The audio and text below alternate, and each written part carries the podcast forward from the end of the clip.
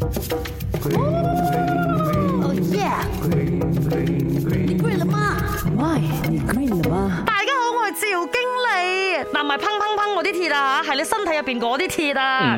铁呢，在人体内啊，有很多功能的。它存在于血红素还有肌红素之中，负责体内氧气还有二氧化碳的这个运输啊。铁质在人体内的功能呢，不只是用来制造红血球，它在能量。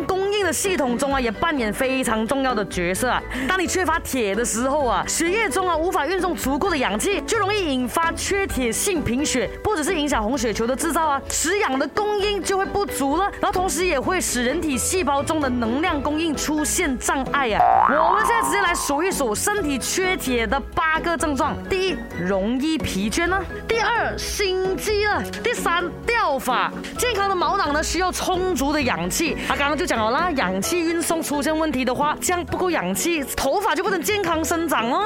第四，脸色苍白，那血红蛋白呢，是会让脸色看起来红润有气色的，包括嘴唇呢、下眼皮那一侧呢、牙龈等等的部位啦。啊，你可以 check 一下这些部位的，如果啊，平时看起来好像单单这样子没有什么润红啊，就可能是缺铁的啦。你第五，头痛啊；第六，走路容易喘啊。第七，不宁退症后。群，那大部分呢，就是下肢啊，会有奇怪的感觉，嗯，有点痒痒的、麻麻的啊，好像腿里面有东西在爬这样啊。第八呢，就是舌头平滑，容易痛。缺铁呢，除了让舌头比较没有血色之外呢，也会减少红血球中的肌红蛋白。那这个是维持肌肉健康的重要蛋白质来的啊，少了肌红蛋白，你的舌头会看起来异常的平滑，而且有可能会肿胀发炎呢。